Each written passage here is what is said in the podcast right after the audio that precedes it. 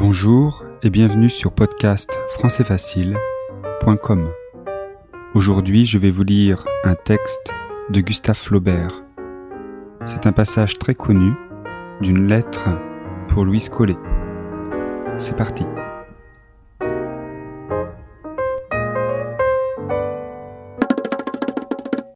Le ciel est pur. La lune brille.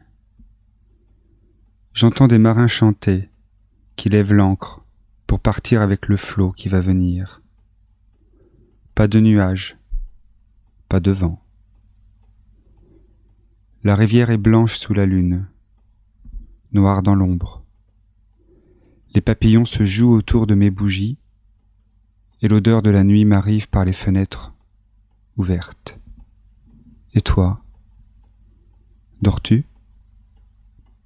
Es-tu à la fenêtre? Penses-tu à celui qui pense à toi?